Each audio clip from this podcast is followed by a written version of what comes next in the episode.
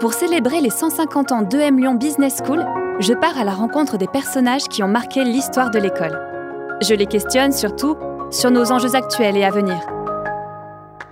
Ce soir, direction Croix-Rousse, en 1972. J'ai rendez-vous avec Henriette Jeanne Letourneau pour parler de la fast fashion et de la fashion tech. Bonne écoute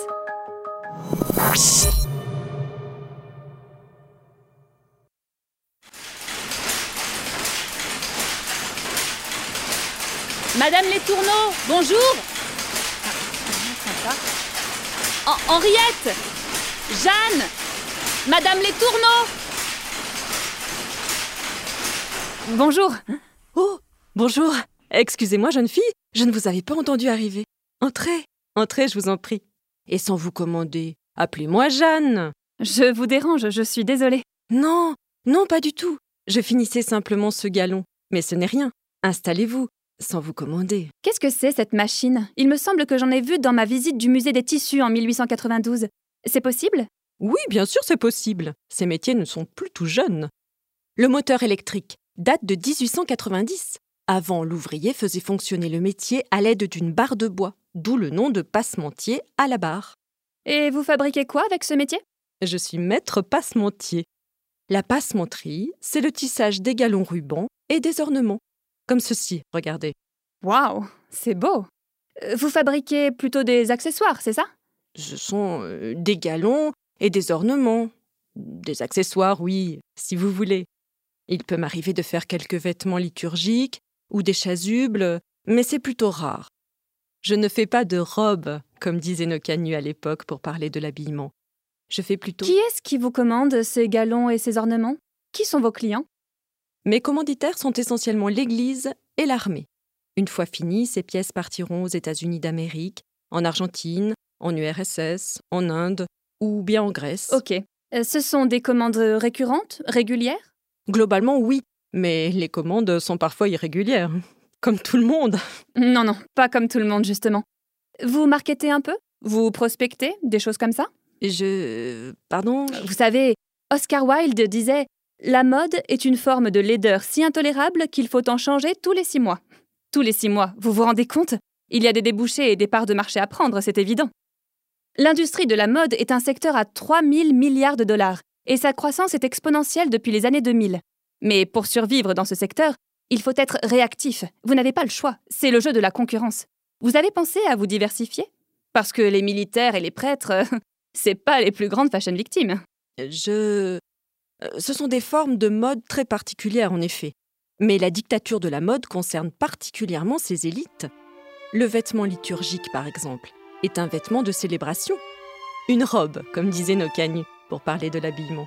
Ce n'est pas un vêtement de statuaire.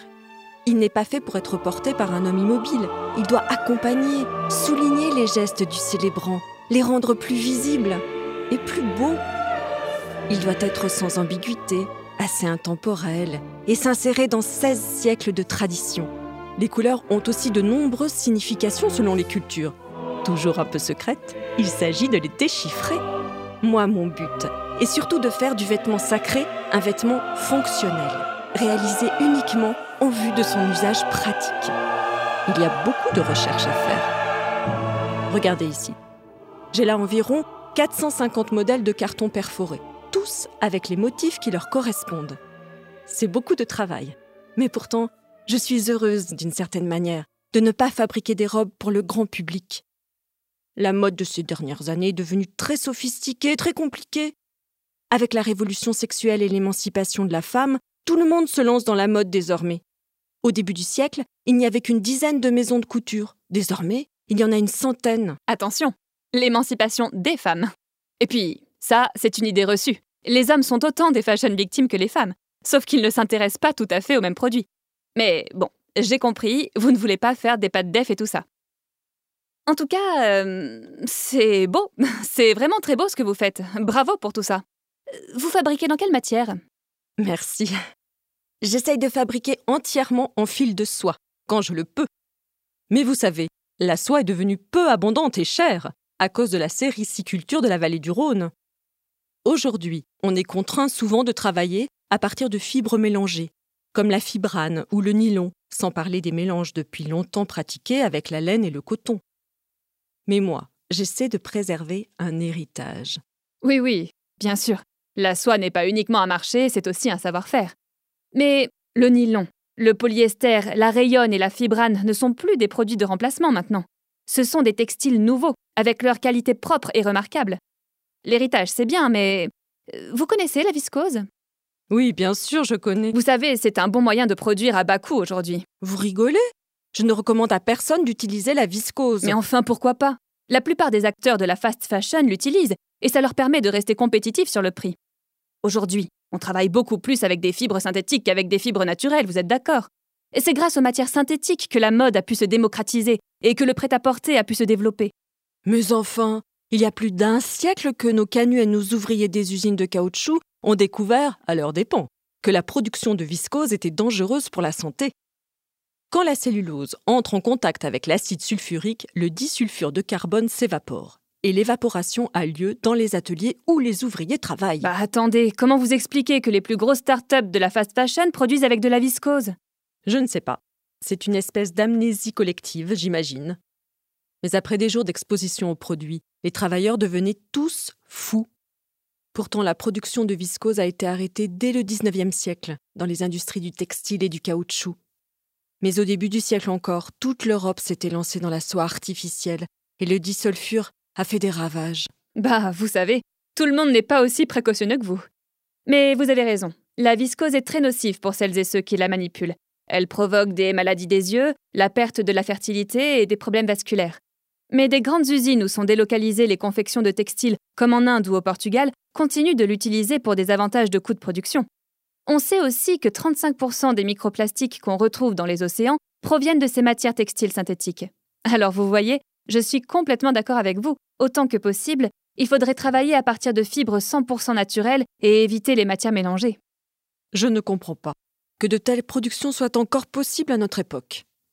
Depuis des dizaines d'années, de nombreux éléments artificiels ont été créés et produits à grande échelle par l'industrie. Des produits chimiques, des éléments radioactifs, des métaux lourds. Les effets de la plupart de ces éléments sur la santé et l'environnement sont encore peu étudiés. Cependant, on nous alerte déjà sur la pollution de l'eau, de l'air et des sols, et on sait que la grande variété de ces éléments constitue un grand risque pour la nature et la santé. Ah, c'est la grande question, vous savez. Qui du client ou du fabricant est en tort? Est-ce le client, qui exige des prix toujours plus faibles, qui n'est pas regardant sur la qualité, qui achète deux fois plus de vêtements pour les porter deux fois moins? Mais c'est aussi le fabricant, qui ne l'éduque pas, ne répond qu'à des objectifs purement économiques, et qui contribue au maintien de ce système polluant. Le vêtement, c'est ce qui nous représente. C'est l'image de nous-mêmes que l'on propage vers le monde extérieur. Or, la fast fashion permet d'améliorer l'image de soi en rendant accessibles financièrement des produits autrefois réservés au luxe. Et puis, vous savez ce qu'on dit, si ce n'est pas vous qui le faites, un autre finira par le faire de toute façon. Mais si tout le monde se disait qu'il ne faut pas le faire, plus personne ne le ferait. Je pense que les deux sont en tort dans ce cas. Depuis le début du siècle, les politiciens, les industriels et les publicitaires américains s'emploient à créer des marchés capables d'absorber les nouvelles capacités de production des usines. On dit qu'un client satisfait n'est pas profitable à l'industrie et qu'il faut augmenter les salaires et les crédits à la consommation pour pouvoir produire toujours plus. Vous avez un beau savoir-faire en tout cas. Ça fait longtemps que vous faites ça? Oh, ça doit faire près de 50 ans maintenant. J'ai commencé à travailler avec mon père en 1924. C'était une entreprise familiale au départ. Avec votre père, ah oui. Et aujourd'hui, comment vous vous approvisionnez? Ce sont encore les marchands de soie qui achètent sur les places étrangères et constituent des stocks permettant de satisfaire rapidement la clientèle. Généralement, ils font parvenir la soie d'Italie ou du Japon. Et après, j'ai mes habitudes et mes fournisseurs pour l'organisation de la production. Si j'ai besoin d'un effet de crêpe, d'un fil de trame ou d'un organ sain, je m'adresse à des mouliniers façonniers, où je peux acheter le fil tout monté à l'un des transformateurs marchands. Si j'ai besoin d'un tissu teint en fil, je fais exécuter la teinture à façon chez le teinturier spécialisé. Mon tissu doit être façonné, le metteur en carte et le liseur de dessin entrent en jeu. Imprimé ou cadre, je porte le tissu à tel imprimeur de Bourgoin. À la planche, je traite avec un autre imprimeur. Vous travaillez toute seule? Maintenant, oui, mais ça n'a pas toujours été le cas. Pourquoi vous ne recrutez pas des apprentis ou des stagiaires pour vous aider? Si demain vous avez une commande importante qui tombe, vous êtes en mesure d'y répondre? Il est devenu très difficile d'en trouver. Les jeunes ne s'intéressent plus à ces métiers qui sont sur le point de disparaître. D'ailleurs, à la disparition du tissage s'ajoute le recul du petit commerce et de l'artisanat en général, particulièrement sur les pentes. Hmm, Je ne suis pas d'accord avec vous. Il y a un intérêt grandissant de la part des jeunes pour l'industrie du textile. Ils aiment la notion de Made in France, les circuits courts, l'image que renvoie le luxe à la française. Il ne faut pas oublier que sans tissu, il n'y a pas de défilé, pas de mode. Or, la mode reste un secteur attractif pour les nouvelles générations. Et si vous en trouviez, des jeunes apprentis, vous avez un budget pour ça? Un budget pour... euh, Eh bien, pour scaler, pour grossir. Vous ne voulez pas gagner plus d'argent? Oh Vous savez, quand on a l'âge qui est le mien et qu'on fait un métier qui est voué à disparaître, on aspire seulement à entretenir une certaine mémoire. Parce qu'un homme sans mémoire est un homme sans vie. Un peuple sans mémoire est un peuple sans avenir. C'est Fernand Bloch qui dit ça. Le peu d'argent que j'ai, je suis prête à le dépenser simplement s'il est besoin de réparer ces vieux métiers qui pourraient tomber en panne? Donc vous avez un peu de budget. Euh, De toute façon, ne vous inquiétez pas pour ça. Voyons d'abord ce qui est le mieux pour vous. On parlera de tout ça après. Et la mémoire, vous savez, c'est comme le rêve. Ça dilue les couleurs, mais ça ne fait pas manger. Et ces autres machines, elles servent à quoi ou elles servent à qui? Il y en a deux seulement que j'utilise. Celle-là est la banque de dévidage qu'utilisait ma mère pour dévider les cocons de soie. Et celle-là, euh, je ne les utilise pas. Mon père les avait installées pour mes frères, qui aidaient à l'entreprise familiale. Mais ils sont morts, malheureusement. Durant la Première Guerre mondiale. Euh, Désolée. Euh, vous arrivez à être suffisamment productive toute seule? Vous devez travailler énormément pour satisfaire vos commandes. Moi? Oui, je travaille beaucoup. Souvent 12 heures par jour et 6 jours sur 7. Et parfois aussi euh, sans compter. Les métiers électriques peuvent tisser jusqu'à 36 pièces et plus, alors que les tisseurs exécutent généralement une seule pièce à la fois. Il y a de la concurrence sur ce segment d'activité? Je veux dire, euh, il y en a d'autres qui font la même chose que vous et qui s'adressent à la même clientèle? Il y a encore 13 métiers identiques à cela, à la Croix-Rousse. Mais on ne peut pas dire que nous soyons dans une concurrence féroce. Il y a aussi de grandes manufactures qui ont survécu aux guerres et au déclin de la soierie à Lyon, comme la manufacture Prel, la maison Brochier et les usines de tissage moderne à Villeurbanne. Mais ceux-là hum, ne font pas de passementerie, ou alors euh, très peu. Et eux, ils sont combien? Ils ont quel type de machine? Combien d'employés? Ils s'adressent à qui? Je ne sais pas. Eh oui, Madame Les Tourneaux. Jeanne Jeanne, pardon.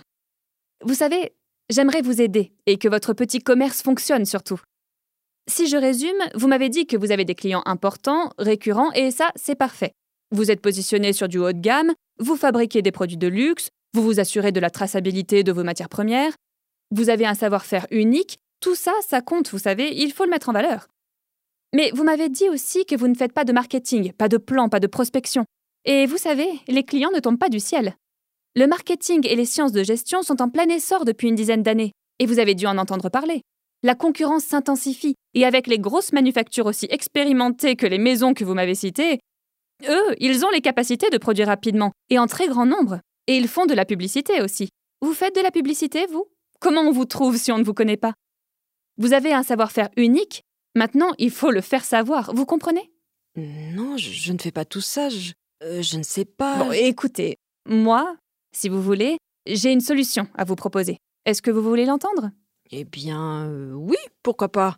Selon moi, vous devriez faire un Executive MBA à EM Lyon Business School. Vous savez, l'école supérieure de commerce de Lyon.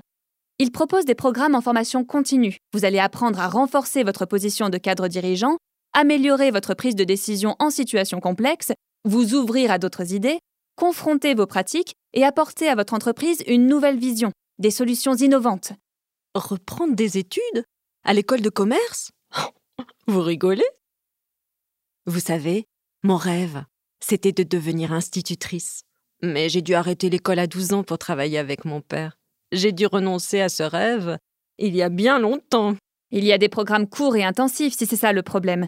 Des programmes sur mesure, des programmes en ligne, l'informatique, vous connaissez un peu? Pour rejoindre un de ces programmes, Vous devez simplement avoir au moins 7 ans d'expérience professionnelle. Vous les avez largement. Et il vous faut un bac plus 4 ou équivalent. Bon, rassurez-vous, pour les personnes n'ayant pas ce niveau de diplôme, vous pouvez constituer un dossier complémentaire pour la validation des acquis professionnels. Mais je crois que vous n'avez pas retenu le plus important. C'est que je désire poursuivre l'œuvre familiale et entretenir la mémoire de nos canuts. Pour moi, dans la passementerie, il faut de la patience et aimer son travail.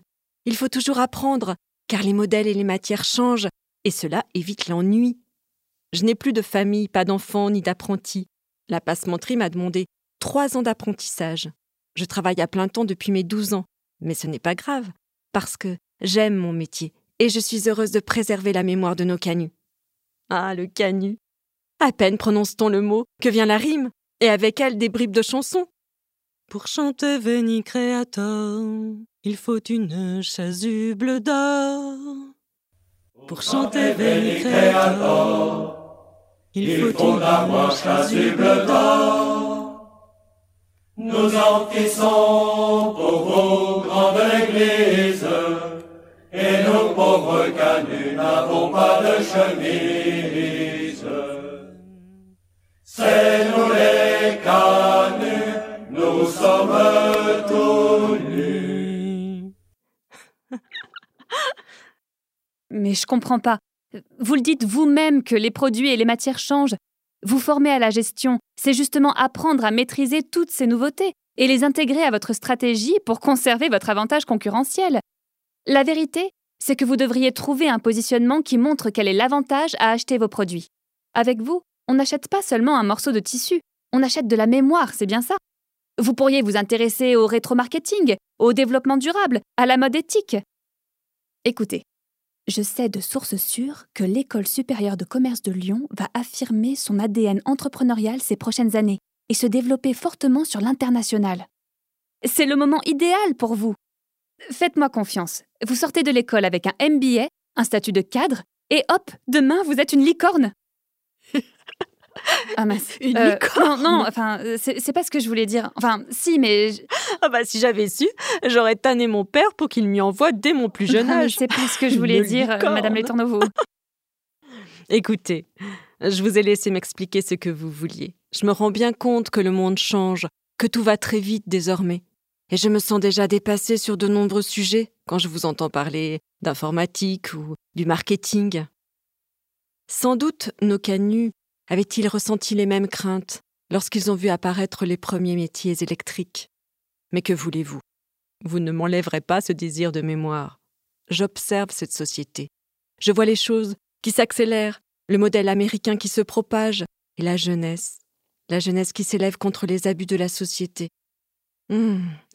Tout ça se voit très bien dans la mode, notamment. La mode a toujours été et restera toujours le miroir de la condition sociale. Vous savez, la France est encore très marquée par ce que les gens appellent l'humeur de mai 68. Quelle époque formidable c'était, où tous ensemble nous partagions la conviction qu'un autre monde était possible. Dans les ciné-clubs, sur la plage, garçons et filles se retrouvaient ensemble pour parler de la mixité. Aujourd'hui, regardez, cheveux longs et pantalons ne sont même plus des signes distinctifs entre garçons et filles. Et nos canuts, nos canuts se grouper en sociétés de devoirs mutuels, c'était déjà les premiers pas du syndicalisme français. Les luttes ouvrières de 31 et de 34, c'est aussi ça la mémoire de nos canuts, la mémoire ouvrière, aussi durement réprimée que cette humeur de 68. Regardez la grève des couturières de Dagenham en juin 68, qui firent trembler le géant Ford et le gouvernement travailliste. Ne rappelle-t-elle pas celle de nos ovalistes lyonnaises en 1869 Vous savez, c'était un rôle que je me donnais. Désolée de vous avoir bousculé comme ça. Je veux pas vous enlever ce devoir de mémoire, je trouve ça très noble au contraire. Mais, dans un premier temps, ça m'a permis de comprendre le cadre dans lequel EM Lyon de 1972 a construit sa stratégie innovante, orientée sur l'esprit entrepreneurial et l'international. Un cadre de défiance envers le commerce et le progrès. Et dans un second temps, j'ai pensé que jouer la commerciale avec vous, c'était un bon moyen de vous faire un peu ressentir l'atmosphère de mon époque. Et faut pas croire, une grande école comme EM Lyon Business School mesure très bien ses enjeux sociaux et environnementaux. Son histoire est liée à celle de la soirée, après tout. Elle le prouve par le fait de devenir en 2021 une société à mission, et elle le prouve encore en intégrant dans tous ses cours des réflexions plus larges sur ce qu'est un autre monde possible, comme vous dites. On y aborde par exemple ce sentiment que vous décrivez en parlant d'industrialisation, d'accélération des phénomènes, le fait que tout va très vite. À mon époque, on appelle ça le start-upisme. C'est la critique de la tech, la tech, la tech partout. Clean tech, fintech, edtech, fashion tech. C'est le fantasme de l'innovation, des technologies et le culte de l'hypercroissance, qui tend à être décrié aujourd'hui, même dans la Silicon Valley, où ce modèle de la start-up a pourtant émergé. C'est cette façon de réfléchir qui est remise en cause. Identifier un problème dans le quotidien des gens pour lui coller simplement une solution qui soit rentable, alors que les technologies pourraient être employées au service du bien commun. J'imagine que que les humains pourraient s'organiser autrement et privilégier d'autres façons de produire et de consommer. Regardez aujourd'hui, le sujet revient. Le recyclage est remis au goût du jour par des partisans de la défense de l'environnement, et je crois que ça peut être une bonne voie. Dans ma jeunesse, toute chemise en fin de vie était recyclée par les particuliers. Les boutons étaient soigneusement récupérés pour des travaux de couture ultérieurs, les manches séparées pour protéger les bras dans les travaux salissants ou pour cirer les chaussures, et le reste réutilisé comme chiffon pour nettoyer les vitres. Les pullovers tricotés en laine étaient détricotés. En plus, l'opération est rapide et facile. Et la laine remise en pelote pour la fabrication de chaussettes ou les petits raccommodages. Oui, mais le problème du recyclage, par exemple, ce sont les matières mélangées. Si vous pouviez aussi facilement détricoter un pull en laine dans votre jeunesse, c'est parce qu'il était 100% en laine. Mais s'il était composé de 50 ou 60% de fibres synthétiques, ce ne serait plus possible. En vérité, il n'y a que 8% des gisements qui sont effectivement recyclables. Le reste bénéficie aux plateformes de seconde main, s'ils n'ont pas trop d'usure, sinon ils seront tout simplement brûlés ou revendus dans des pays pauvres. Vous savez, je ressens chez vous un peu de défiance envers l'école de commerce. Mais en France, outre la loi Poisson qui est passée un peu inaperçue, on a la chance d'avoir un écosystème des fashion tech très porté sur les data, disons les données marketing, ce qui permet d'optimiser et prévoir les ventes en maîtrisant les attentes des consommateurs. Ça évite la surproduction et ça permet de limiter le gaspillage.